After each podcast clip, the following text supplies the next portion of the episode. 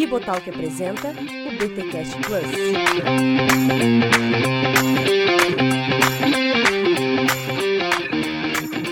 Bem, muito bem, muito bem. Começa mais um BTcast Plus, o terceiro episódio dessa segunda temporada.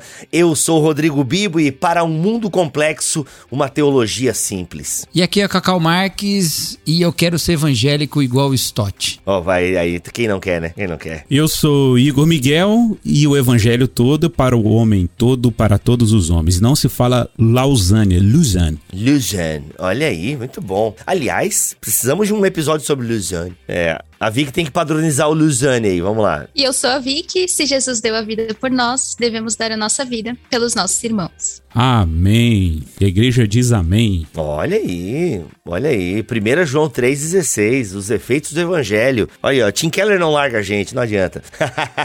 Ele não, não larga, não larga. Ele é sempre presente. Meus amigos, minhas amigas, estamos aqui para mais um episódio do BTcast Plus, esse podcast que vem até você como um plus para além da nossa série de BTcasts semanais. Uma vez por mês ou uma vez a cada 40 dias aparece o BTcast Plus, que é praticamente um clube de leitura em forma de podcast e nós estamos lendo o livro O Cristão em uma Sociedade Não Cristã. Como posicionar-se biblicamente diante dos desafios contemporâneos. Nós já fizemos dois episódios que você encontra aqui em bibotalco.com ou nos app de podcasts, YouTube ou também no Spotify.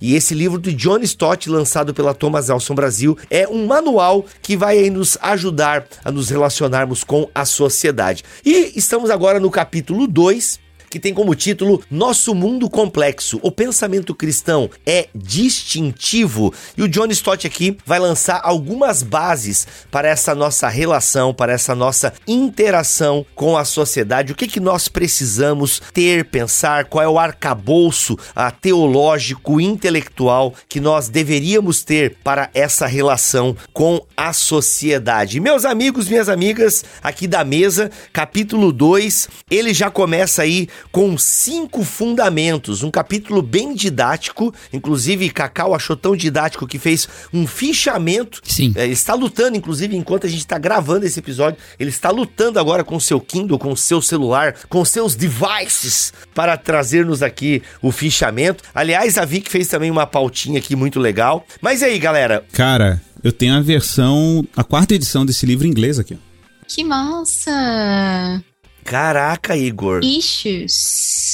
É original em inglês, amarelão aqui, ó. Olha a capa, que doido, velho. Capa mó Matrix. É, a capa parece um, sei lá, um Dan Brown, um livro do Dan Brown. Aí, ó, Fortaleza Digital. É, mano, bonitão, olha aí. Outro nível, hein? Mas você Esse livro já tinha sido publicado pela, pelo Ultimato, né? Na edição antiga. Inclusive, quem traduziu foi um membro da minha igreja. Essa versão aqui, ó, ela que me deu de presente depois que ela traduziu. É, só que depois eles retraduziram, né? E qual era o nome antigo da Ultimato? Era Ouça o Mundo. Era assuntos contemporâneos, não sei o que, assuntos contemporâneos. Era Ultimato. Ah, tá. Eu gostei da tradução da Thomas Nelson, hein? Do título. Do cristão na sociedade não cristã. Olha aí, se você achar num sebo mais barato, já pode pegar essa versão antiga da Ultimato. Se você quiser comprar por menos de 50 reais, eu acho, tem um link aqui na descrição deste episódio. A El Shaddai tá com um precinho bacana e eu sei que na Amazon também tem. Vai ter os dois links aqui, tá bom? Tanto da Amazon quanto na El Shaddai. Lembrando que sempre que você compra na Amazon, compre pelo link do Bibotal, que isso abençoa o nosso ministério. E também vai comprar na El Shaddai, tem o link do Bibotal, que também abençoa o nosso ministério. Olha aí, pronto. Aí, aí tá completo. Lembrando que a Thomas Nelson Brasil traduziu baseado na quarta edição, que é a mais recente, porque a primeira edição dessa obra foi em 84 e a última edição é de 2006. E a tradução é baseada na edição de 2006, a mais atual, né?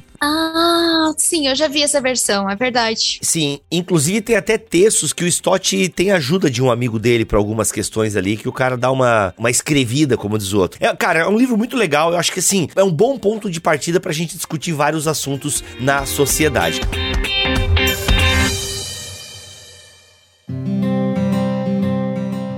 Galera, Stott então começa esse capítulo lançando aí cinco fundamentos teológicos, aquilo que a gente faz há 11 anos aqui no Bibotalk, tentando ensinar teologia para a gente melhor se relacionar com o mundo. E aqui o Stott nos ajuda então a elencar o que ele julga ser cinco fundamentos imprescindíveis para essa nossa relação com a sociedade cristã. Esse mundo é complexo? Bem, essa nossa relação com a complexidade do mundo precisa ser permeada por uma compreensão teológica adequada. E na compreensão de Stott são cinco fundamentos. O primeiro é uma doutrina mais plena de Deus, uma teontologia aí mais abrangente, abundante. O que, que vocês pegaram aí de insights a partir deste primeiro fundamento que o Stott lança? É, o que ele coloca é que Deus, ele não está contido apenas, ou a doutrina de Deus não está contida apenas nos aspectos religiosos da vida, né? Mas está inserida em tudo. Então Deus é o Deus de todas as coisas. A divisão secular e sagrado é uma divisão que, num Deus que é criador de todas as coisas, não faz tanto sentido assim, né? Então ele vai tirar três pontos que são pontos importantes de reflexão sobre essa doutrina de Deus. Uma é essa, né? Que Deus é o Deus tanto da religião quanto da natureza. Que aí a gente pode falar até em termos de tanto da questão da revelação também, né? Ele não vai entrar nesse ponto, mas você pode falar sobre isso, né? Da revelação geral e especial, mas especialmente desse Deus que é o Deus que, uma vez que ele criou todas as coisas, a mesma sabedoria revelada nos aspectos religiosos e que nos leva a essa, essa vida religiosa, nos leva também a uma ética pública, né? Que é uma ética em convivência com ele. Eu li um livro, inclusive, que tenta falar de uma forma bem legal sobre esses aspectos, né? De uma sabedoria integral, chama A Escola do Messias. Não sei se vocês já leram. Tem Sim, um... é um livrinho bacana aí de um cara, lançado pela Thomas Nelson também, curiosamente. É um carinha novo, é um carinha novo aí, sabe? Ô, gente, muito obrigado pela generosidade. Quem for ao BTD no dia 20 de agosto vai encontrar todos nós lá. Eu, Vicky, Igor, Cacau, Alex, a galera do BTcast Plus vai estar tá lá, velho. Inclusive, enquanto gravamos esse episódio, 25% das vagas já ocupadas. Então, corre garantir o seu lugar no BTD 2022. Mas isso só denota a importância de um conhecimento é, bíblico e teológico fundamental para todo cristão, que é o que eu sei que vocês, como obreiros, é, militam nas igrejas de vocês, enquanto participantes do Bibotalk, estão nessa luta na popularização da teologia. Né? O que a gente faz aqui é teologia pública, de realmente é, tornar popular também a teologia, e tudo isso para ajudar na relação com o mundo. Isso é fantástico, isso é fundamental. Muito bom. E, gente, do primeiro insight, essa doutrina mais plena é, de Deus. O que, que vocês acham legal aqui destacar? É, eu acho que é muito importante falar também por que, que a gente está entrando nisso dos fundamentos teológicos para o nosso envolvimento cristão com o mundo. Porque logo depois a gente vai ter capítulos abordando diversos assuntos aqui: guerra e paz, criação, pobreza Exato. global, direitos uhum. humanos, é, sexualidade, trabalho. Por isso que ele está agora lançando os fundamentos para a gente falar sobre isso. Qual é a questão dele? A gente não vai conseguir fazer um trabalho correto, não vai conseguir realmente se envolver de maneira cristã, de maneira adequada com esse mundo, se a gente não tiver as bases corretas. Inclusive, para quem já leu o livro O Discípulo Radical, vai saber que ele fala que a igreja ela vive uma dupla responsabilidade. A gente precisa se envolver com o mundo, servir as pessoas no mundo, viver no mundo, mas a gente não pode se contaminar com ele. E essa é a grande questão central agora desse capítulo, estabelecer as bases para o que vem depois. É, porque assim, ele vai falar três coisas importantes sobre a doutrina da teontologia que a gente precisa tomar, né? É que nesse aspecto do religioso aqui, eu gostei muito de uma, uma coisa que o, o Stott fala aqui, que às vezes a gente tem que tomar cuidado dependendo como a gente vai ler o que o Stott disse aqui, a gente pode levar para caminhos que não é o caminho que o Stott quer dizer, até porque o Stott era um cara uh, religioso que amava a igreja local e militou pela igreja local, por assim dizer. Mas muitas vezes nosso Deus é pequeno demais porque é religioso demais. Imaginamos que ele se interessa principalmente pela religião, por prédios religiosos, atividades religiosas e livros religiosos. E ele, ele fala: é claro que Deus se preocupa né, com essas coisas, mas só se estiverem relacionados a toda vida, né? Ou seja, ao todo da vida. Eu acho isso muito bacana porque nós gostamos de encapsular Deus. A gente gosta uh, de uma religião que delimite Deus. Parece que um dos efeitos da queda é querer controlar a Deus, ou seja, me diz qual é o teu nome, né? Ou seja, eu quero, eu quero ter um controle de Deus. Então a religião, o problema da religião muitas vezes com as suas regras e leis é que ela estabelece não só um controle Deixa eu ver se eu vou me fazer claro agora. A religião institucionalizada e desenvolvida pelo ser humano, ela se vende como o divino dando regras para o ser humano. Mas muitas vezes é o ser humano que está encapsulando Deus dentro daquelas regras. Dá para entender mais ou menos o caminho que eu tô querendo traçar aqui? Eu entendo perfeitamente, o, o Bibo, porque na verdade, cara, assim, essa aqui é uma conversa, ela é conhecida já em algum, alguns segmentos né, da igreja, outros, a pessoa não faz ideia do que a gente está falando aqui. Parece que para muita gente ainda há uma distração nessa relação entre a fé que a gente professa na dimensão da adoração pública, na reunião visível dos santos, no partir do pão, na liturgia da igreja, no culto, na adoração, nas intercessões, nos cultos de missões que nós fazemos. E a, a dimensão pública da vida, a, a, dimensão comum da existência. Cara, quando eu falo comum, eu tô falando aqui do busão lotado, ok? Tô falando da gente acordar de manhã correndo para pro trabalho, tô falando aqui da vida acadêmica, dos estudos, da vida cultural, da vida sexual, do prazer, né, é, de comer um, um, prato de feijão com arroz e um, um zoiudo, como diz o mineiro, né, o, os dois ovos cozidos ou fritos em cima. Eu chamo de o caol mineiro.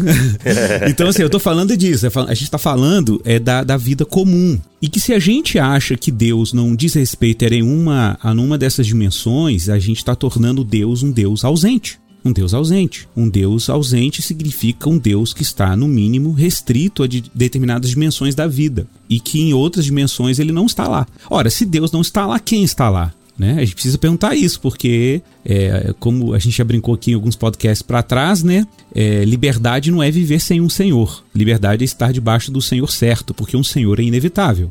Então, se existem algumas dimensões da vida em que Deus não está presente, alguma coisa vai estar presente. Ou a minha vontade, ou a vontade de alguém, né? Ou a vontade do pecado, seja lá o que for. Então, admitir o senhorio, a, extensão da soberania de Deus e do senhorio de Deus sobre a realidade da vida significa que nenhuma dimensão dessa, da nossa vida está intacta mas que essa totalidade está sob o governo e os efeitos de quem Deus é. Então, é, é, a preocupação do Stott, você teve muito esse cuidado, né? Tipo, o Stott não é um anti-igreja que está dizendo assim, ó, a igreja, é a vida. Não, ele reconhece a especificidade da dimensão da expressão de culto e, e, e religiosidade como a igreja local, mas ele também reconhece que a extensão do domínio de Deus não está restrita apenas à esfera da igreja, mas ela vai a todos os campos da existência, né?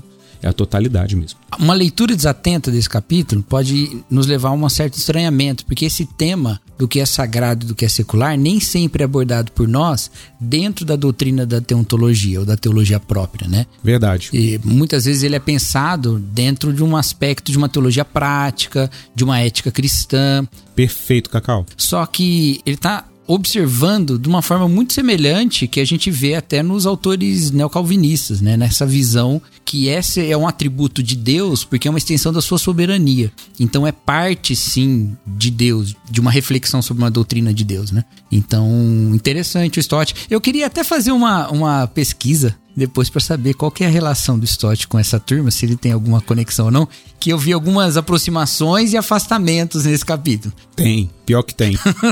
tem, tem algumas é. aproximações e tem afastamentos. É. Quem sabe disso muito bem é o Guilherme, ele faz um mapa direitinho assim. Da verdade da tradição inglesa, né? Dentro da tradição inglesa anglicana tem tem uma relação. O Wright, inclusive, cita isso em entrevistas, sim, né? Sim. É, ele cita isso em entrevistas aí. Fala, Vic. Para citar um exemplo, por exemplo, do que o Igor e o Cacau falaram, cuidado com a natureza, né? Ele vai trazer depois temas como ecologia, biotecnologia. E qual é a relação do cristão com isso, né? O que, que isso tem a ver com a gente? E eu já vivi assim, uma vida bastante não refletida em outras áreas da vida. E por incrível que pareça, o momento em que eu comecei a perceber que talvez não fosse bem assim foi quando eu tava lendo o livro Salmos, do N.T. Wright. E o N.T. Wright fala sobre, por exemplo, a gente tem aqueles salmos que falam que Deus faz crescer o passo pro gado, as plantas que o homem cultiva. E eu sempre pensei, ah, isso é poesia, né? Tipo, Deus criou o mundo, deixou o mundo lá funcionando e foi embora. Eu não. É, ele fala, não. O homem hebreu realmente entendia isso, né? Deus que faz a natureza crescer, as plantas brotarem. É, o Lutero fala isso também, né? Quando o agricultor vai lá e cultiva, é uma maneira que Deus nos dá o alimento. Então Deus usa as pessoas e esse trabalho para nos dar o alimento. Deus usa a mãe para dar o leite para o bebê. Então isso faz com que a gente tenha uma visão muito mais ampla da vida, do mundo e de quem é Deus. E de novo, a gente não pode colocar Deus em compartimentos, né? Ah, Deus está presente nesse compartimento e nesse aqui ele não tá. Deus criou os compartimentos, falando de uma, a grosso modo, né, brincando com isso. E justamente, se a gente faz essa separação tão radical, a gente vai ter muito problema no nosso envolvimento com o mundo. Exato. Até porque o segundo lugar que ele coloca aqui dessa doutrina de Deus é a ideia de que ele é o Deus das nações e também do seu povo pactual. Isso, essa parte é importante, essa parte é importante. Porque a gente esquece que. A, a gente fala muito de catolicidade da igreja, né? Exato. É, mas a, a ideia de catolicidade é a ideia de abrangência. E não é só abrangência no sentido. Ah, não, porque, é claro, a fé cristã. Existem algumas particularidades que são típicas da, da fé cristã. A particularidade de um Salvador, a exclusividade de Jesus como Salvador, né? A, a exclusividade da palavra de Deus como única fonte de autoridade. Existem algumas exclusividades, algumas particularidades. E o povo de Deus, de fato, é um povo particular. É um povo eleito, né? Em algum, e não importa o sentido da sua tradição sobre o termo, mas o termo eleição já implica numa certa exclusividade, inevitavelmente. Exato. Agora, a questão é que é, essa fé, apesar das suas particularidades, assim como Israel antigo era um povo escolhido entre todas as nações, o horizonte do plano de redenção de Deus era um plano cósmico, universal, católico, era abraâmico por excelência, né? Porque a vocação de Deus para Abraão, como Aristóteles destaca, né, o texto de Gênesis, era que por meio da semente dele, do descendente dele, que Paulo lá em Gálatas interpreta como sendo o próprio Jesus, né, serão abençoadas, seriam abençoadas todas as famílias da terra. Então, nesse sentido, o cristianismo é a religião abraâmica por excelência, né? Justamente porque ela não está é, é, o, é o todos os homens aí da frase de Lusane que eu brinquei no início, né? É o, é o Cristo todo para todos os homens. Então não existe distinção na extensão Uh, e no horizonte da, do plano redentivo de Deus. Né? Então, isso é um ponto importante: que Deus não é um Deus de um povo em particular, não é um Deus tribal, é o Deus de toda a terra. Uhum, muito bom. Que é importante a gente falar uma coisa, porque a linguagem do Stott ela pode parecer um pouco limitada. Afinal de contas, é um dos pontos dentro de um ponto de um de um dos pontos, né? tipo, é um terceiro nível. Isso, é, é um ponto dentro de vários pontos que dão vários pontos, né? 100 pontos. É, o terceiro nível de tópicos de um capítulo de um livro. Exato. Né? Então, tipo, assim, dentro da obra toda dele é o quinto nível que você vai chegar. Então, tem umas certas limitações que eu acho que é importante a gente dar uma destacada. Porque ele fala assim: que há uma, uma ação que nós evangélicos tomamos que é semelhante a que os judeus tomaram. O que, que é? Que é ignorar esse aspecto inclusivo da lei. Exato. E transformar Deus num Deus exclusivo, e aí ele usa até essa palavra tribal. Aí a gente precisa fazer algumas ressalvas, assim, para deixar um pouco mais claro pro nosso contexto aqui, né? Em primeiro lugar, o argumento que ele usa é que Deus, antes de ser o Deus de Abraão, ele é o Deus de Adão. Esse argumento não foi ele que inventou. Paulo usa esse argumento também em Romanos, né? Ele vai voltando até falar que Jesus, não, que Abraão não é só pai dos que creem circuncidados e não circuncidados mas que Jesus é o segundo Adão. Então é de uma redenção da humanidade toda. Então, em Gálatas, Paulo também vai fazendo esse caminho de voltar até as alianças maiores, mas as promessas maiores, ao ponto dele falar que a promessa é maior do que a lei, né? Porque a promessa é em Abraão e a lei é em Moisés. Então, então assim, ele está usando um argumento de que Deus é um Deus mais amplo do que só de um povo. Então, qual é a atitude que nós evangélicos tomamos, que é que ele está dizendo que os judeus também tomaram? É essa de olhar só para nós e achar que Deus é só nosso. Entendeu? No sentido de que Deus não está preocupado com a humanidade toda, mas ele está preocupado apenas com seus crentinhos ali dentro do, seu hall. Isso é. Agora, a gente tem que tomar cuidado para não pensar também que isso exige uma dissolução das identidades dos povos, e especialmente nesse caso concreto, do povo judeu. Perfeito. Então, assim, porque isso pode levar até lá. Porque Deus é um Deus de unidade, mas não de uniformidade, né, Bibo? O Bibo que falou isso aí na palestra dele lá do, do Alicerce Debate, lá da ponte, né? Perfeito, perfeito. Então, assim, a questão não é se considerar judeu dentro da aliança de Cristo. Como também não tem problema se considerar brasileiro dentro da aliança de Cristo. Né? a questão é que Deus é Deus de todos os povos e não Deus é o Deus de um povo que não tem outros marcadores. Tem marcadores também, mas estão ligados a Jesus Cristo. Então, essa distinção o Stott não faz, porque não é preocupação dele, ele não está falando disso, mas para contextos atuais aqui nossos, em que a gente vê, né? Eu sou muito influenciado pelo outro Igor nesse, nesse debate, né, né Igor? Pelo nosso amigo Sabino. Que a, a gente, a gente tomar cuidado para não, não levar a uma exigência de uniformidade, né? Porque isso não, não existe. É, e ele é muito feliz nisso. Perfeito. E é curioso porque a gente sempre fala sobre, no campo da missiologia, a gente sempre fala sobre esse respeito antropológico, né? A todas as culturas. Quando chega no judeu, você quer que ele coma porco depois que ele crê em Jesus. Meu Deus do céu. É, é.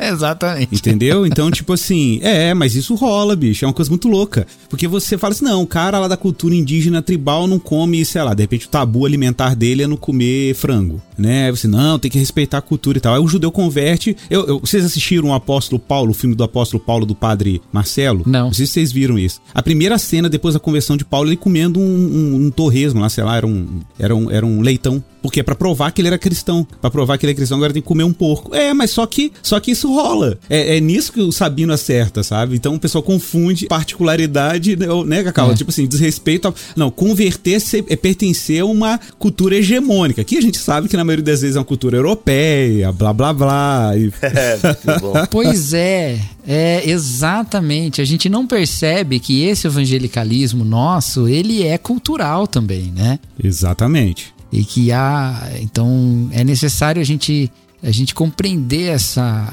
essa complexidade mesmo do mundo, né? Já que é o tema do capítulo, inclusive, né? O mundo complexo que a gente vive. Então, na- quando eu tava lendo, eu falei, puxa, isso é uma coisa pra gente falar aqui, né? Não, eu acho que quem trabalha isso de maneira fenomenal é o Miroslav Wolf, no livro dele, do Exclusão e Abraço. Exato. É. Nossa, você falar dele agora.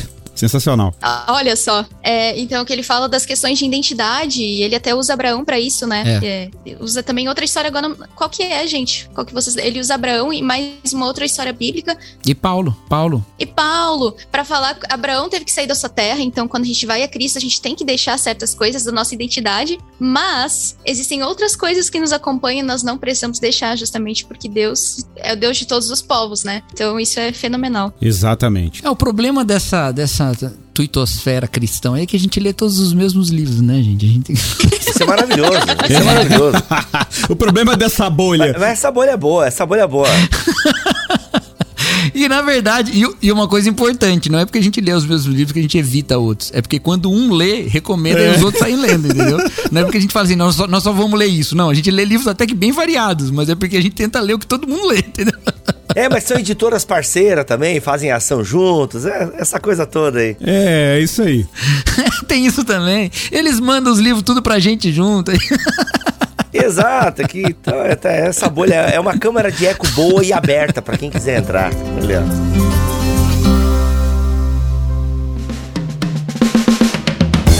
Deixa eu interromper este podcast que eu tenho certeza que você está curtindo demais para avisar o seguinte: sim, já estamos em julho de 2022 e você não começou a estudar como tinha dito para você mesmo naquelas resoluções de final de ano que no ano de 2022 você faria um curso ou uma pós-graduação. Bem, se tratando de pós-graduação, posso ajudar vocês com uma dica quentinha da Fabapar. Gente, Fabapar, Faculdades Batistas do Paraná, foi onde eu fiz o meu mestrado e ela tem pós-graduação 100% online, reconhecida pelo MEC, professores capacitados, gabaritados e olha só, galera, tem sete opções de pós-graduação na Fabapar. Você tem Teologia e Interpretação Bíblica, Teologia do Novo Testamento aplicada, Teologia Sistemática contextualizada. Ou seja, você vai fazer uma pós-graduação aí do conforto da sua casa ou onde você pode parar para assistir um vídeo, fazer uma anotação, enfim, ela é 100% online. Ela é reconhecida pelo MEC, tá bom?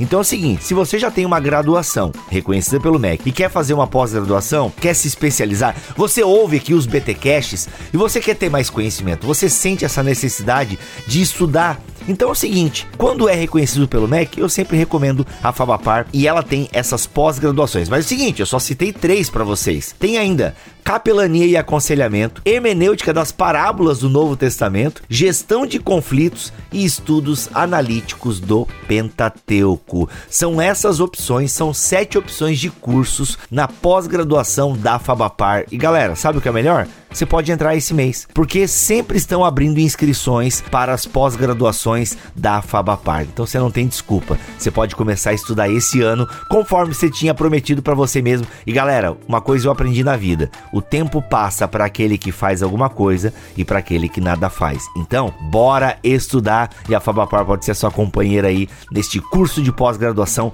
Basta você escolher. Mais informações, mais detalhes, é só você clicar no link que acompanha este BTcast Plus aqui em bibotalk.com. E se você utilizar o cupom Bibotalk, sim, qualquer curso que você vai fazer na Fabapar, seja o bacharelado em teologia ou mestrado, algumas dessas pós-graduações que eu acabei de citar, se você utilizar o cupom Bibotalk, você ganha algum tipo de desconto, certo? Alguma isenção, algum benefício você terá ao utilizar o cupom Bibotalk, tá bom? Vai estudar na Fabapar, não esquece, insere o cupom Bibotalk que você ganha desconto.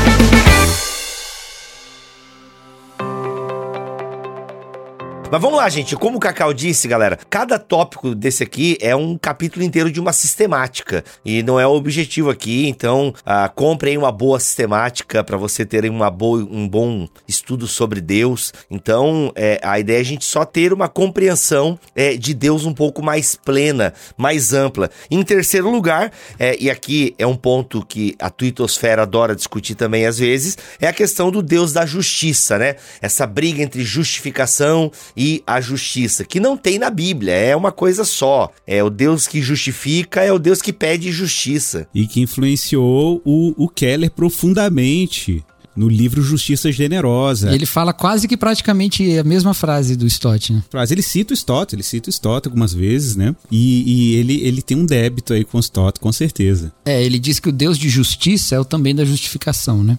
Então ele não quer apenas justificar o pecador, mas ele Isso. quer também que a vida, ele coloca, eu vou botar a frase exatamente como ele disse.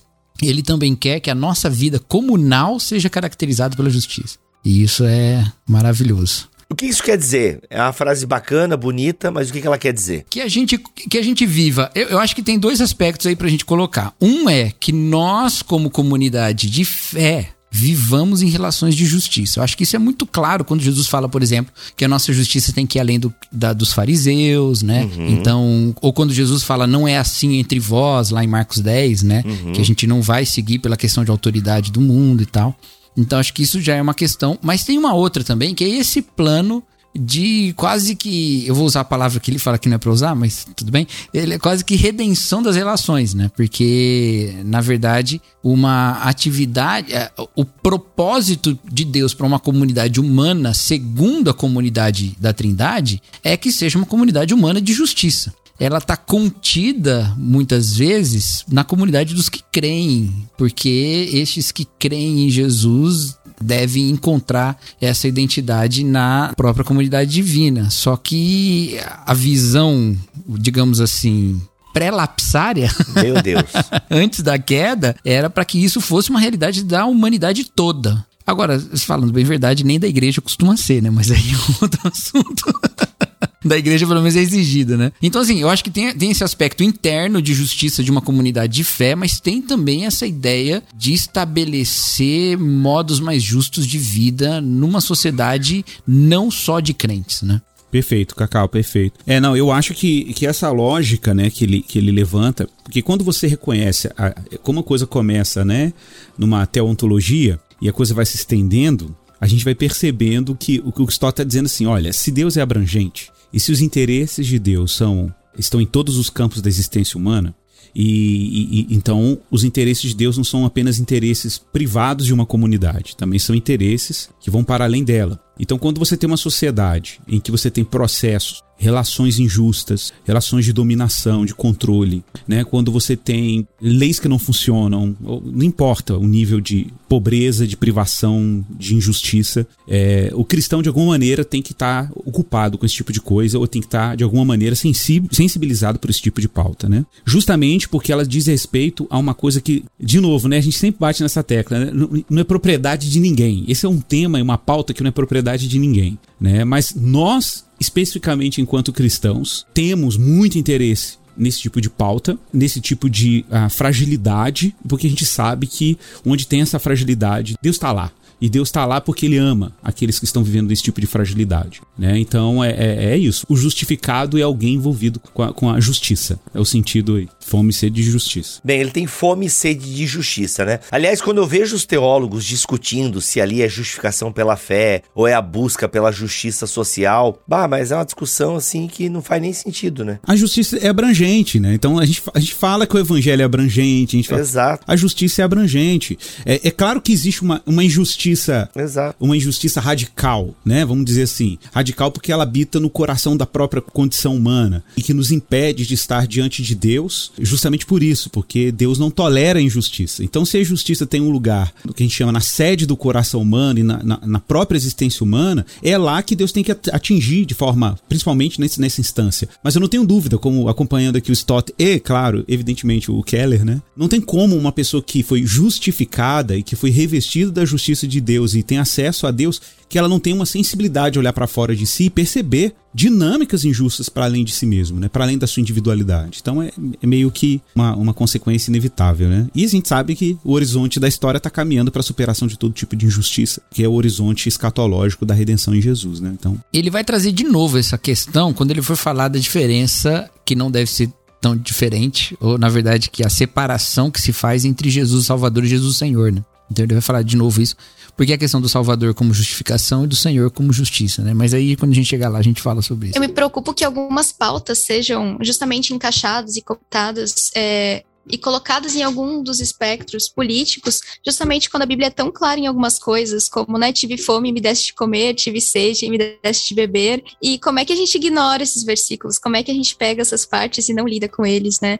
E algumas pessoas têm medo de falar sobre certas coisas, às vezes, por quererem se identificar em determinados grupos políticos, ou elas pensam, puxa, se eu falar de determinado problema social, vão me encaixar nesse grupo, se eu falar de problema X, vão me encaixar no outro grupo, e isso é bastante complexo. E é uma coisa que justamente porque falar desses temas de envolvimento social, e especialmente da justiça, agora que o Igor falou, esse é o problema central. Por que falar disso é tão complicado? Porque as pessoas acham que vão ser encaixadas já em um determinado grupo. Exato. O Stott, inclusive, tem um resumo muito legal aqui na página 55, que eu leio o seguinte: Aqui então está o Deus vivo da Bíblia. Suas preocupações abarcam tudo, não só o sagrado, mas também o secular, não só a religião, mas também a natureza, não só o seu povo pactual, mas todos os povos, não só a justificação, mas a justiça social em cada comunidade, não só o seu evangelho, mas também a sua lei. Não devemos tentar limitar seus interesses, aliás, nossos interesses deveriam ser tão amplos quanto os de Deus. Olha aí a sabedoria. Olha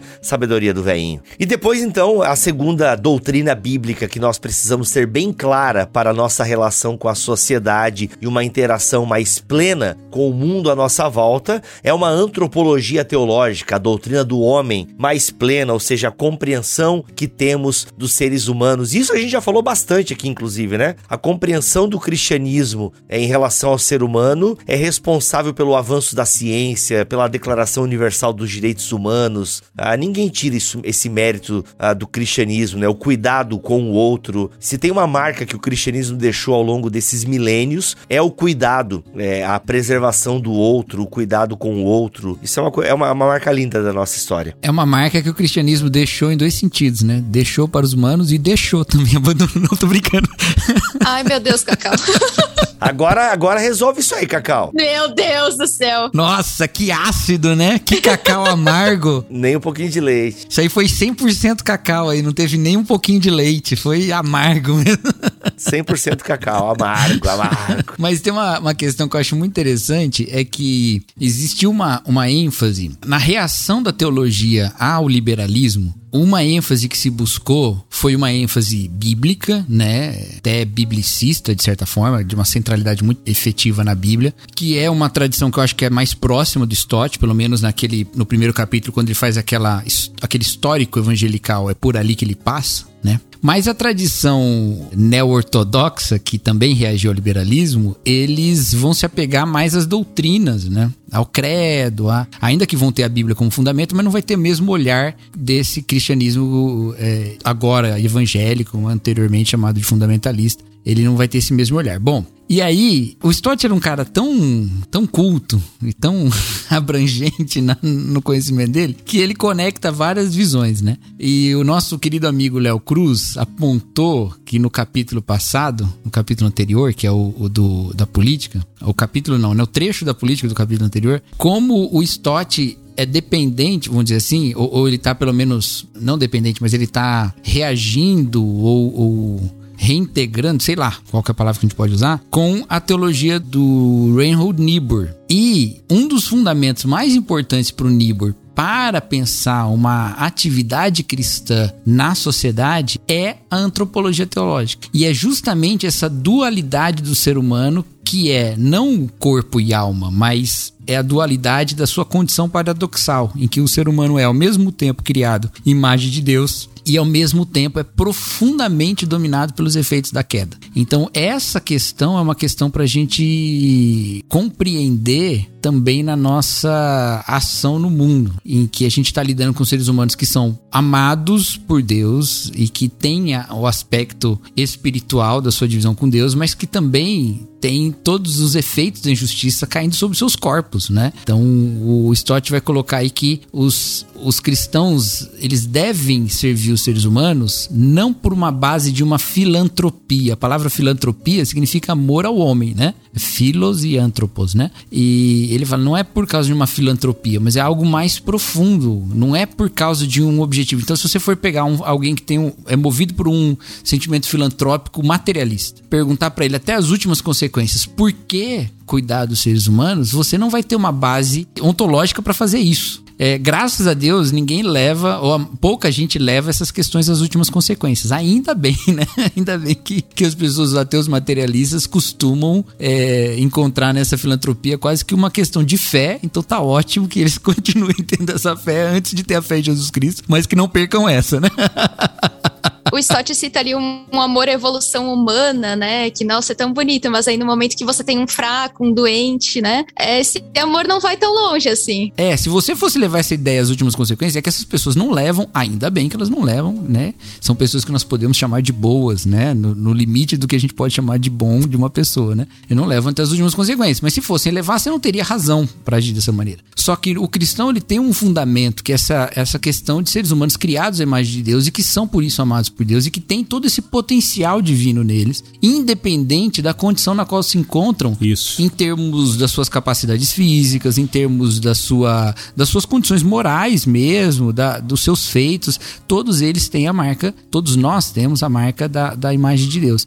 Esse é um fundamento para uma filantropia verdadeira, para um amor à humanidade a partir do amor de Deus mesmo, né? E aí ele diz então que nós amamos os seres humanos como seres que são almas, corpos e sociedade, né? Ele fala que o ser humano seria uma alma, corpo em comunidade, né? Muito bem. E ele tem uma parte aqui muito legal, que eu acho que é um desdobramento, Cacau, disso que você está mencionando, que, é, cara, assim, é muito louco, porque se você pensa, é uma consequência meio... É, como uma coisa parte de Deus, a, a, é óbvio que isso teria desdobramentos é, antropológicos, né? Então, se você entende a extensão do domínio e da graça de Deus como a totalidade da existência, então a gente também não pode olhar é, para o ser humano concebendo ele de forma estrita. Tipo assim, não. Se Deus é extenso, né, a vida humana, ela não tem nada nela que Deus esteja ausente igualmente. Não é só o cosmos, né? É a própria condição humana, ela é toda afetada por, por essa dimensão de quem Deus é, a totalidade dela. Então ele, ele cita aqui, né? Isso por consequência, essa, essa antropologia que você já é, introduziu muito bem aqui, né? Que é o, ser humano como um ser irredutível, em que nada escapa, né? É, é, aos interesses de Deus. Ele vai dizer assim: é, se portanto realmente amamos o nosso próximo e por causa do seu valor desejamos servi-lo, precisamos estar preocupados com seu bem-estar total, o bem-estar é, de sua alma, de seu corpo e de sua comunidade a consequência prática né, disso, ele vai dizer: nossa preocupação nessa questão nos levará a programas práticos de evangelismo, alívio e desenvolvimento, né? Que é uma que, é, que seria o, uma consequência lógica. Se você admite que Deus tem essa extensão que o ser humano, em toda a sua totalidade, está no, no, no alvo dos interesses redentivos de Deus, ora, acabou. Então isso, isso exige uma resposta da fé cristã, é, não apenas para a salvação de uma alma penada, desencarnada, né, mas da, da, salvação que é abrangente tanto quanto Deus é abrangente, tanto quanto a humanidade é abrangente. Então é, é tem uma extensão. Então a gente precisa ver a salvação num sentido bem ampliado, né, bem ampliado. E, esse é um ponto que quem, quem é familiarizado com Luzane sabe do que a gente está falando aqui. Né?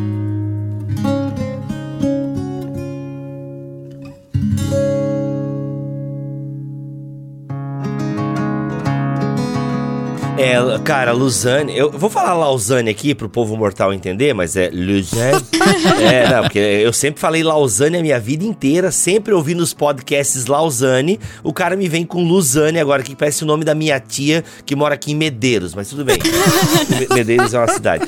Mas assim, gente, isso me lembra até aqueles discursos que com certeza todos nós já ouvimos em algum momento, que nos inflamou assim a ideia de fazer algo para Deus, né? Eu, graças a Deus, já tive esses, essas pregações é, no sentido de fazer a gente amar mesmo a alma perdida, né? Eu vou usar aqui bem a expressão pentecostal, que é a salvação de almas. Eu sei que é, o Stott não é isso e, e, às vezes até é um conceito muito errado só de salvar a alma e esquecer o corpo, né? Essa, essa crítica que tem, inclusive, ao evangelismo, muitas vezes, que só se preocupa com essa ideia de não aceitar Jesus e não cuidar do resto, mas não é isso. Eu, eu tive essas pregações que fizeram, cara, tu tem noção de que pessoas estão sendo esquecidas, perdidas, as pessoas estão indo para o inferno, por assim dizer, né? E se a gente tem essa compreensão mais plena da dignidade do ser humano, vai, nós vamos nos envolver de alguma forma com missões transculturais, vamos nos envolver de alguma forma com uh, o auxílio ao necessitado, que é a questão da justiça. Essa compreensão teológica de quem Deus é e de quem nós somos e a responsabilidade que nós temos para com os outros, de alguma forma vai me mover em direção a alguma necessidade. A gente não dá conta de abraçar tudo, tirando o David Platt, porque no livro dele contraponto o cara é envolvido em todas as causas possíveis do mundo, é desde tráfico de mulheres a pobreza na África, né? Não sei como é que o David Platt consegue, mas enfim, tirando o David Platt, a maioria de nós não consegue se envolver em todas as frentes.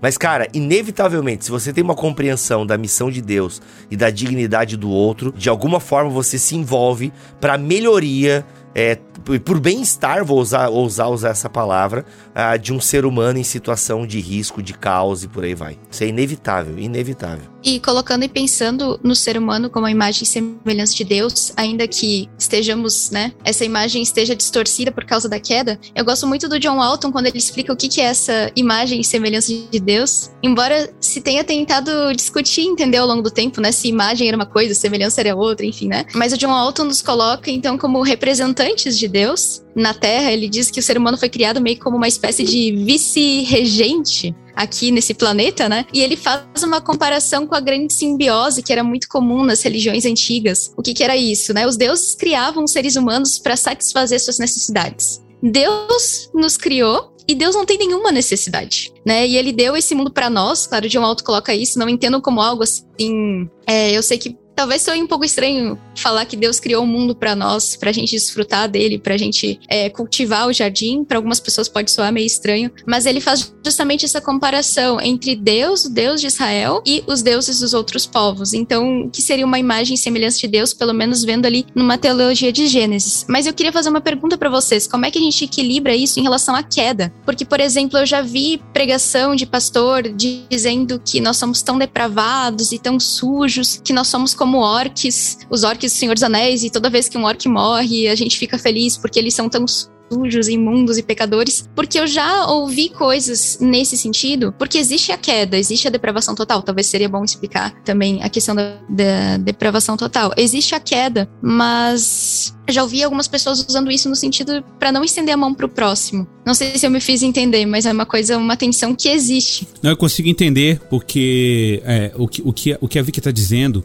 é que se que pode ser que alguém alegue que a extensão da depravação humana tenha chegado a um ponto em que qualquer tipo de esforço em direção a um vulnerável, ao injustiçado, é um esforço vão. Me corrija, tá, Vic, se eu estiver errado. Isso, tá? exatamente E- isso, né? Então, se não tem ali um propósito salvífico imediato em direção àquela pessoa, por que, que eu vou estender a mão pra ela, né? É, elas não verbalizam dessa forma, é, não. Exato. Mas isso explica muito da nossa omissão, com certeza. Exato. Isso serve pra questão ambiental, por exemplo, né, Vic? A questão ambiental a gente ouve muito isso, né? O pessoal falando assim: ah, não, Jesus vai voltar. É, porque o mundo também está caído, né? O que, que a gente faz com isso? Exatamente. Não, não, mas na questão ambiental houve às vezes literalmente. Assim, "Pá, esse mundo vai ser destruído. Eu já ouvi literalmente, esse mundo vai ser destruído mesmo. Por que a gente vai se preocupar com isso? Tem um podcast sobre ecoteologia, tá bom, galera? Vamos pular essa aqui. Tem eu, Guilherme de Carvalho e alguém da ABC2 que eu não lembro quem. Tem. Muito legal discutindo, falando sobre a nossa irmã natureza. Foi o Thiago, Quer foi o entender esse Thiago, foi o conceito de irmã natureza?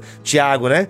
Quer entender o conceito de irmã natureza? Nada de mãe natureza, para aí com isso. É irmã natureza. Vai ouvir, procura aí Ecoteologia, a BTCast ABC2, você vai curtir.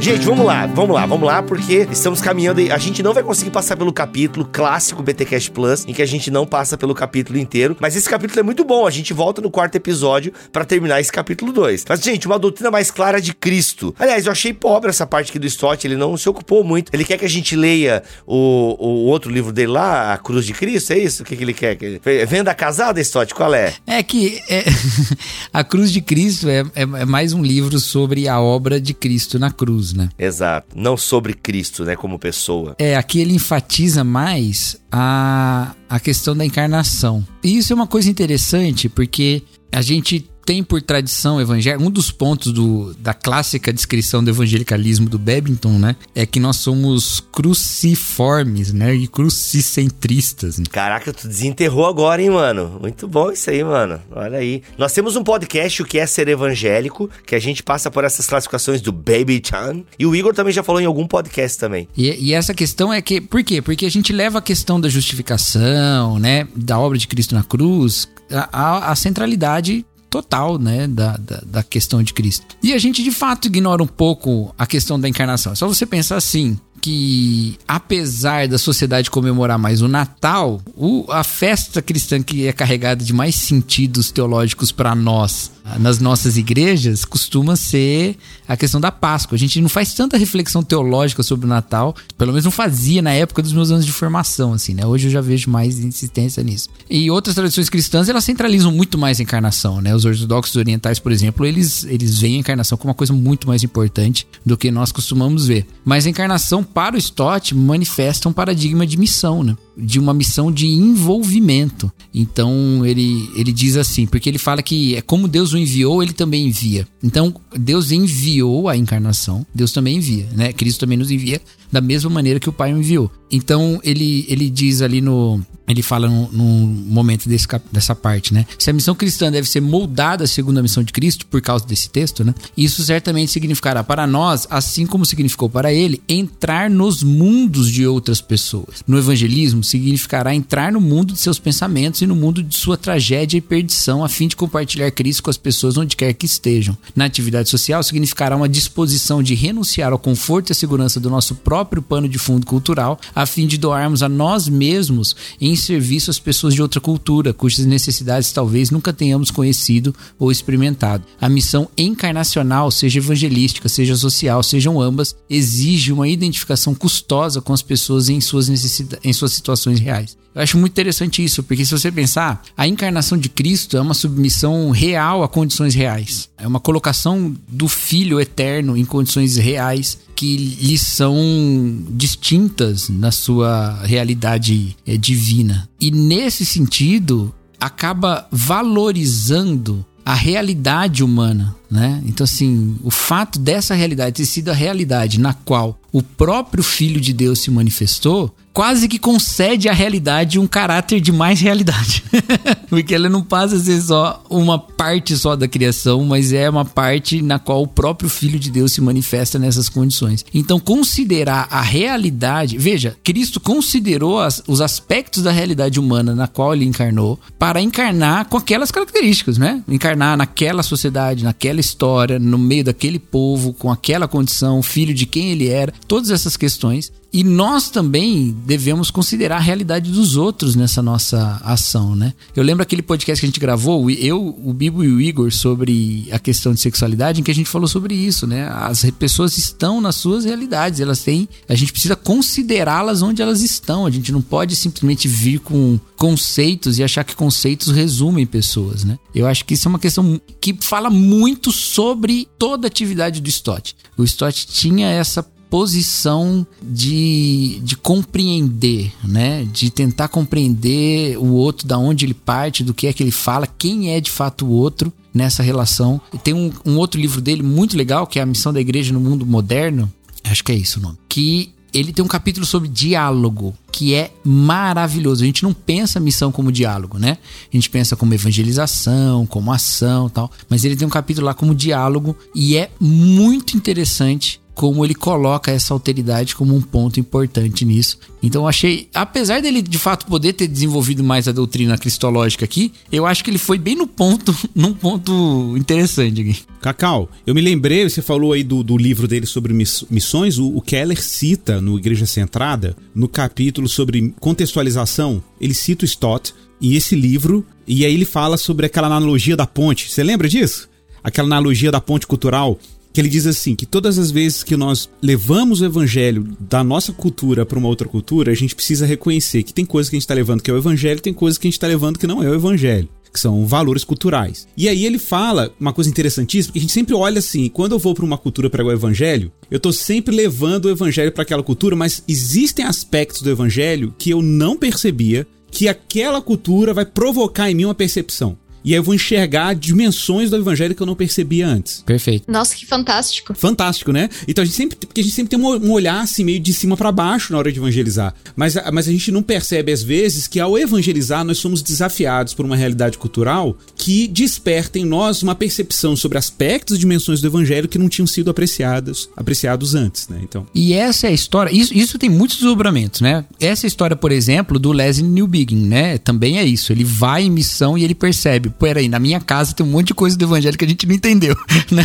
E aí ele vai falar sobre essa sociedade da qual ele saiu e ele volta. É também uma fala do próprio Miroslav Wolf, ele fala isso também, né? Que nós precisamos da alteridade ao olhar para a Bíblia, porque é, o outro vai destacar pontos da Bíblia que nós não vamos destacar. E aí então a gente vai, vai ter uma compreensão maior da escritura quanto mais próximo a gente está de quem é diferente de nós nessa leitura bíblica. Então essa é a riqueza da diversidade da igreja. Mas tem uma questão que é muito interessante porque algumas pessoas vão falar assim: por que, que o Brasil envia missionários para outros lugares do mundo se aqui tem tanta gente ainda para a gente pregar o evangelho e para se converter, né? E, e, geralmente o argumento que a gente ouve em aulas, às vezes, de missão, alguma coisa assim, é assim: poxa, mas se os missionários que vieram para cá tivessem pensado isso, a gente nunca tinha sido evangelizado, né? Porque no país deles também nunca ficou todo mundo convertido. Interessante. É, mas tem mais um aspecto: enviar missionários daqui é também evangelizar aqui. Perfeito, perfeito. Entendeu? Porque a gente enriquece a reflexão reflexão do que nos falta aqui também. E isso é uma coisa muito importante porque é, a gente precisa resgatar o papel do missionário como teólogo sabe? A, a, teologia nasce na fronteira missionária e, e, e, muito da boa teologia se encontra é justamente aí. Ao invés de a gente pensar em como fortalecer os nossos núcleos de pensamento teológico, a gente precisa ser desafiado por contextos de diversidade, é, seja no território nosso ou seja em outros territórios e outras culturas. Então, essa teologia com fim missional, com fim até dialogal, inclusive, né? Eu acho que ela é muito importante para nosso fortalecimento doutrinário também. Então, afinal de contas, o evangelho se manifesta numa história de, de um encontro, de um Cristo que vem dessa sua autoridade,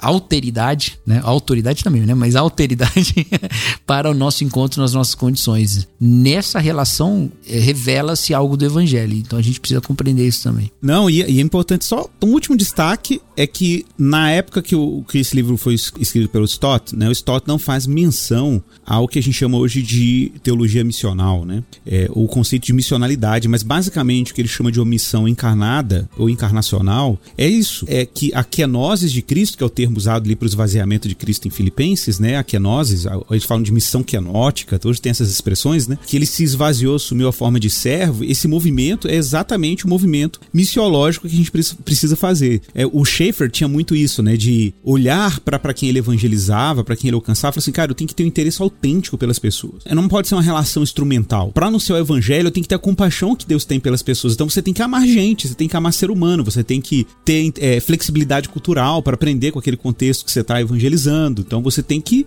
tem que calçar os sapatos, né? De quem você está anunciando o evangelho.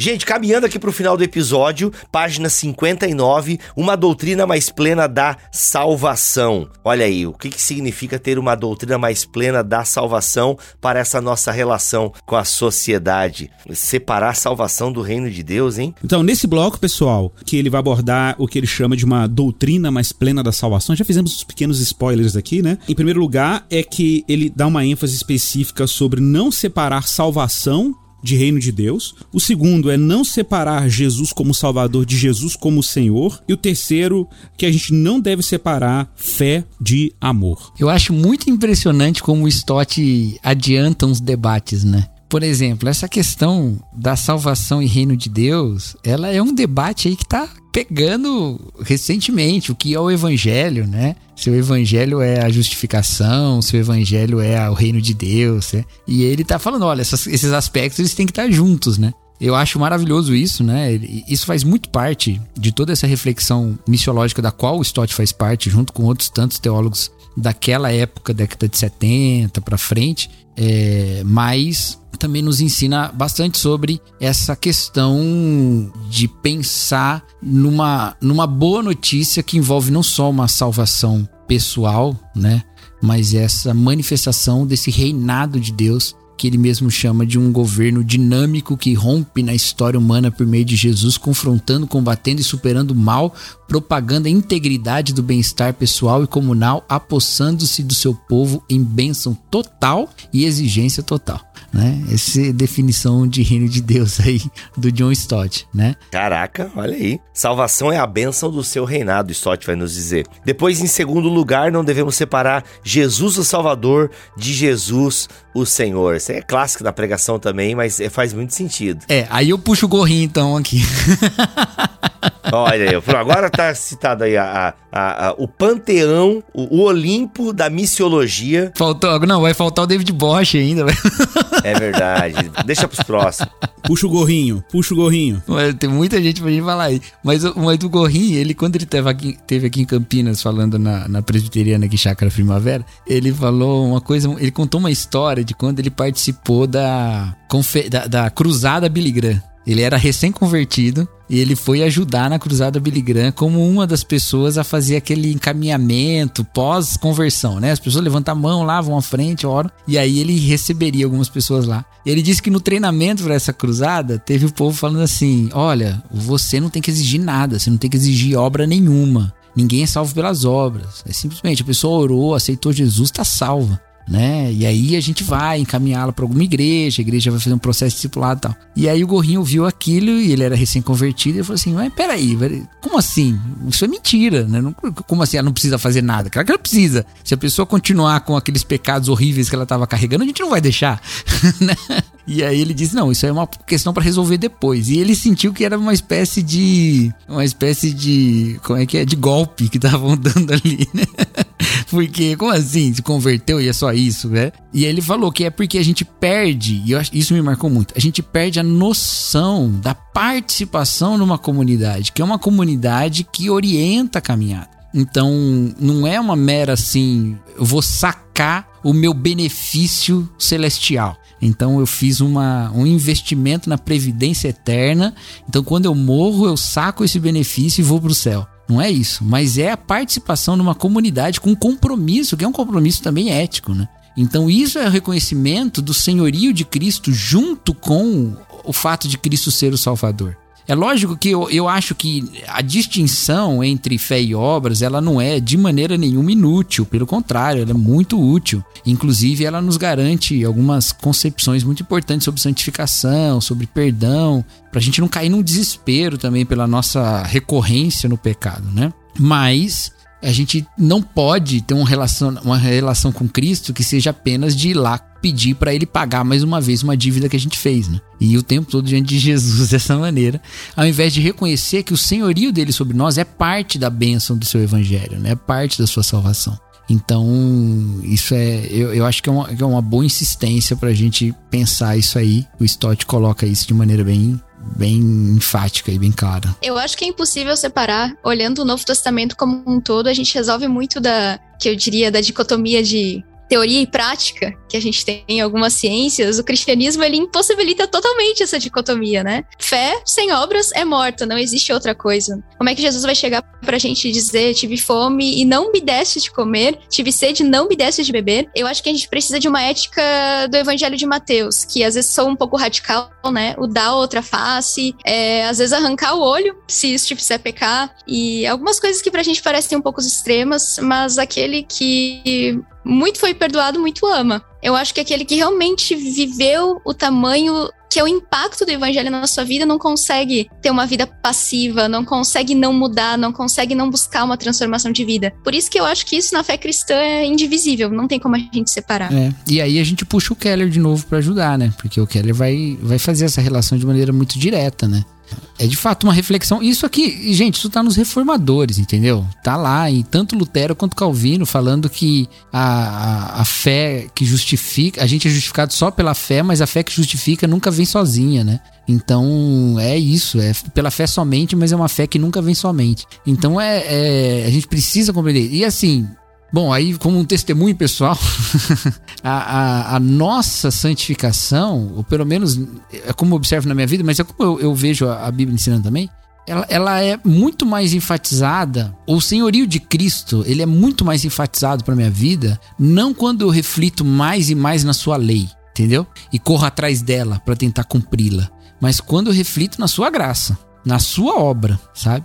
Na minha experiência, para somar ao que a Bíblia fala, já que Paulo fala que a lei de fato não produz a santidade, né? Mas na minha experiência pessoal, para somar a, a, ao que Paulo fala, é de, exatamente dessa maneira. As formas, os momentos em que eu estou mais tomado pela realidade do Evangelho e do perdão de Jesus Cristo, é o momento em que eu estou mais santificado. E não no momento em que eu estou mais culpado pela lei que eu não cumpro sabe? Até porque o, o, um autêntico serviço de amor cristão não pode emergir de um coração culpado, mas de um coração redimido, gracioso, transborde graça, né? Perfeito. Então é, é eu, eu falava isso muito para educadores em periferia, né? Que fala assim, ó, vocês não estão servindo aqui para amar essas crianças como se vocês tivessem algum amor para dar em vocês mesmos. Até porque se vocês tivessem, esse não é o amor que eles precisam. Eles precisam do amor de Cristo. Então o amor autêntico tem de serviço que elas precisam não, não está em vocês, está em Jesus. Tem que vir, tem que vir dele. Né? Então é, é, é, irônico, né? Porque o, o amor baseado no medo, ou se a gente pode chamar isso de amor, né? O serviço baseado no medo, no constrangimento, ele, ele sabota justamente o amor que as, as pessoas precisam, que, que procede de outro lugar. A gente sabe de quem. Caraca, vocês arrancam mesmo, ó, é impressionante, é impressionante. Mas tem uma questão aqui no Fé e Amor, porque assim, é, tem a tríade clássica, né? É, da, das virtudes teologais, a fé, a esperança e o amor, né? E aí, só para falar uma coisa interessante, essa divisão entre fé e amor, ela realmente ela cria problemas muito sérios, viu? Porque se a gente não tem uma fé, que é a fé no amor, presta atenção, a nossa fé, ela é fundamentada no amor. A gente, a nossa fé é fé no amor. Não tem como o cristão falar I don't believe in love, né?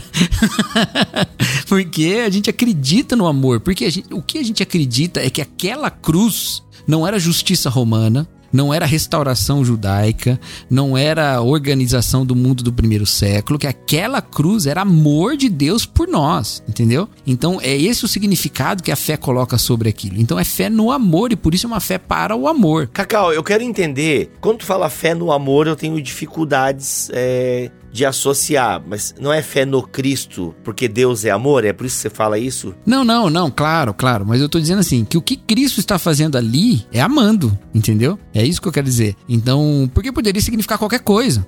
Poderia, a paixão de Cristo podia significar qualquer coisa. Podia significar o quanto homens maus são maus. Veja, eu poderia criar toda uma teologia da vingança a partir da cruz. Eu pensaria assim: aqueles que não agiram contra Jesus são os redimidos. Então, todo o objetivo agora é, identificando-se com Cristo, nós voltarmos com toda a violência contra aqueles que fizeram mal a Jesus. Seria uma teologia da vingança, entendeu? Uhum. Mas porque eu acredito que o que Jesus fez ali é amor livre de Deus na minha direção, eu sou constrangido por esse amor. Principalmente porque eu me identifico que a causa desse amor é que eu é que sou o, o, o executor ali, né? Eu não sou o, o, o crucificado. Então, é, é, esse é um sentido muito importante da fé cristã, porque ela vai dizer que, acima de todas as coisas, o Deus criador de todas as coisas é um Deus que me ama ao ponto de Jesus morrer na cruz. Entendeu?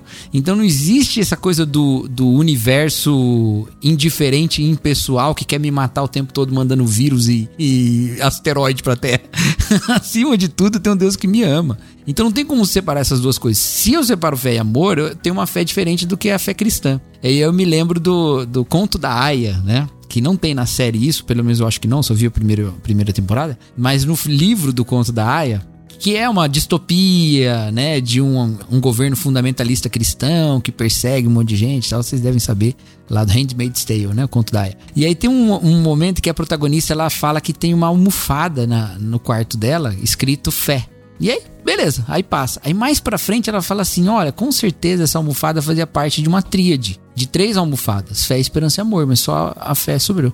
E, e, beleza, e ela passa pra frente, ela não fica dizendo o que isso significa, mas ali tá colocado, né? Aquele é um regime no qual ficou fé mas não tem amor, né? e por isso não tem esperança. Então, é isso. A gente perder o amor, perde a esperança, porque a fé em outra coisa que não seja no amor de Deus é uma coisa sem esperança. Mas porque a fé é uma fé de que Deus é um Deus que ama, a gente ama a partir da fé, né? Muito bom. Olha aí, quem diria, contos da EA aparecendo. É, ovelhas elétricas, é momento ovelhas elétricas aqui no BTcast Plus. E por último, uma doutrina mais plena da igreja, da eclesia. E aí, Igor, mata pra nós aí essa doutrina mais plena da igreja. Cara, tem uma parte aqui muito interessante que, de novo, diz respeito à, à, à questão que a gente já levantou antes, é, sobre essa dimensão que às vezes pode ser uma tentação para a igreja de privilegiar sua particularidade, esquecer sua vocação católica, sua vocação abrangente e universal. E ele vai falar aqui sobre um conceito que ele tirou do Dr. Alec Vidla, né, que é, tem uma influência do Bonhoeffer. Me ajuda aí, viu, Vic? A Vic vai me ajudar no alemão. Então, que ele chama de o um mundanismo santo. Olha que provocativo, né? O um mundanismo santo, que a igreja precisa praticar o mundanismo santo. Na verdade, essa é uma ideia muito importante, inclusive, para a missiologia contemporânea e para a eclesiologia contemporânea, que o Keller também trabalha na Igreja Centrada, que a igreja ela precisa ser, em algum sentido, um pouco mais mundana, não no sentido dela ser nossa, fizeram um recorte dessa parte, vão tomar pedrada do universo. Não façam isso. Se vocês fizerem isso, vocês são filhos de Belial. Vocês são filhos de Belial. Meu senhor do céu. Não façam. Sem cortes. Então, gente, é isso. Mas em qual sentido? O sentido que a igreja precisa ser intramundana, apesar dela ser né, a comunidade cujos membros pertencem à cidade de Deus, ela está na Tivita Mundi, ela está na cidade dos homens, né? Ela está presente no mundo atual e ela precisa dar um testemunho público de Cristo. Nesse sentido, a igreja precisa ter capilaridade comunitária, ela precisa estar presente no mundo, dando testemunho de Cristo no mundo. Então a gente tem que tomar cuidado, porque às vezes a igreja fica tão preocupada em se proteger do mundanismo, né? Ela fica tão engajada em se proteger do mundo que ela acaba esquecendo que o mundo é o palco e é o horizonte da, do seu testemunho e da sua missão. Então, às vezes, esse zelo pela santidade, né, pode esconder uma, pode estar comprometendo a grande comissão, o testemunho que nós temos que dar ao mundo e às nações a respeito do evangelho. Inclusive, eu quero mencionar aqui uma frase do, do Stott sobre isso que sintetiza bem essa ideia que ele vai dizer o seguinte: uma eclesiologia desequilibrada produzirá também uma missão desequilibrada. Não tenha dúvida. Aí é uma profunda relação que existe entre eclesiologia e missiologia, né? Olha aqui o que diz o William Temple. A igreja é a única sociedade cooperativa que existe para o benefício de seus não membros. Naquele livro Uma Fé Pública, o Miroslav Wolf vai falar de uma questão da religião profética e religião mística, né? Que, e que ele diz É, e ele fala uma coisa interessante que, é, que é uma falha na igreja, quando ela é uma igreja mística sem a realidade profética, né? Que ela tem uma ascensão que tem um. Ele fala até tem um retorno, mas é um retorno estéreo. Né, que não tem essa participação e tal. Então ele, ele propõe uma ascensão e um retorno, né? Uma ida e uma volta. E eu acho que é essa dupla natureza da igreja que o, que o Stott fala aqui também, né? Que é santa e mundana, né? Que sobe e desce, né? ou, ou, né? É, é, não, ou nada. Eu vou ficar só aqui sem mesmo. Nossa, vai lá, Vicky, encerra esse podcast. Eu acho que isso que vocês falaram, então, conecta diretamente com o que a gente falou bem no início. O inconformismo que a gente tem com o mundo, mas o mundo ainda é o nosso palco. E se a gente manter a visão nessa natureza da igreja que o próprio Cristo nos deu, né? Não peça que os tire do mundo, mas que os guarde do maligno. Se a gente mantém isso diante dos nossos olhos, a gente não vai ter medo de se envolver socialmente. A gente não precisa ter medo se a gente manter essa natureza da igreja. É isso aí. Legal. O amor lança fora todo medo. Gente, que delícia, hein? Que delícia. Mais um BT Cash Plus, ó, o Cacau vibrando, vibrando. Porque o início é o fim, né? O fim é o início. Como é que é lá de Dark, da série Dark? É, o início é o fim. o fim é o começo, aquela loucura toda e tal. Gente, é isso, foi mais um episódio do BT Cash Plus. E claro, a gente não acabou o capítulo, mas esse capítulo é muito rico e a gente vai voltar ainda no capítulo 2 do livro O Cristão em uma Sociedade Não Cristã de John Stott. Lembrando que você pode comprar este livro do Stott utilizando o link que está aqui na descrição deste podcast, galera. É o seguinte, você pode comprar na Amazon e você pode comprar na El Shaddai. Os dois links estão aqui na descrição deste episódio. Tá bom? Então compre esse livro, vale muito a pena e se você compra pelo link do Bibotal que você ajuda o nosso ministério. Aliás, qualquer coisa que você for comprar na Amazon, compre pelo link do Bibotalk, porque isso ajuda demais a gente. Mas vocês viram que é muito legal, né? A gente parte do Stott, mas cita o Keller, a gente cita outros autores e vai dialogando. É o clube de leitura que você queria aí, ó, gratuitamente neste podcast. Então passe adiante, compartilhe, ensine outras pessoas a ouvir podcast, tá bom, galera? Ensina porque a gente faz isso aqui com o maior carinho, com disposição e a gente acredita nesse chamado, nesse ministério que a gente investe aqui para educar teologicamente a galera que entende língua portuguesa. Tá bom? Obrigado, Vic, pela sua presença aqui. Valeu, Bibo, sempre um prazer. É nóis. Igor Miguel, tamo together. Valeu, irmão. Foi um prazer enorme. Um beijo para todo mundo aí. Beijo. Valeu, Cacau. Bom estar tá aqui contigo. Vicky. É, o Cacau é nós, hein? Cacau, Cacau tá bem, Cacau? Tá tudo certo aí, né? Tudo certo, cara. Saudade tudo de gravar podcast com o Cacau, bicho. Também, cara. Olha Mas aí. assim, já, agora eu fiquei animado que nós vamos estar todos juntos no BTD, cara. Uh. Que coisa maravilhosa. Contando os dias. Vamos, se Deus quiser e assim permitir, no BTD dia 20 de agosto. Vamos ainda lá, tem, hein? Ainda tem vaga. Então chega lá que vai ser um dia incrível, um sábado inteiro pensando sobre a unidade da igreja. É isso. Voltamos na semana que vem com mais podcast, se Deus quiser e assim permitir. Fiquem todos na paz do Senhor Jesus.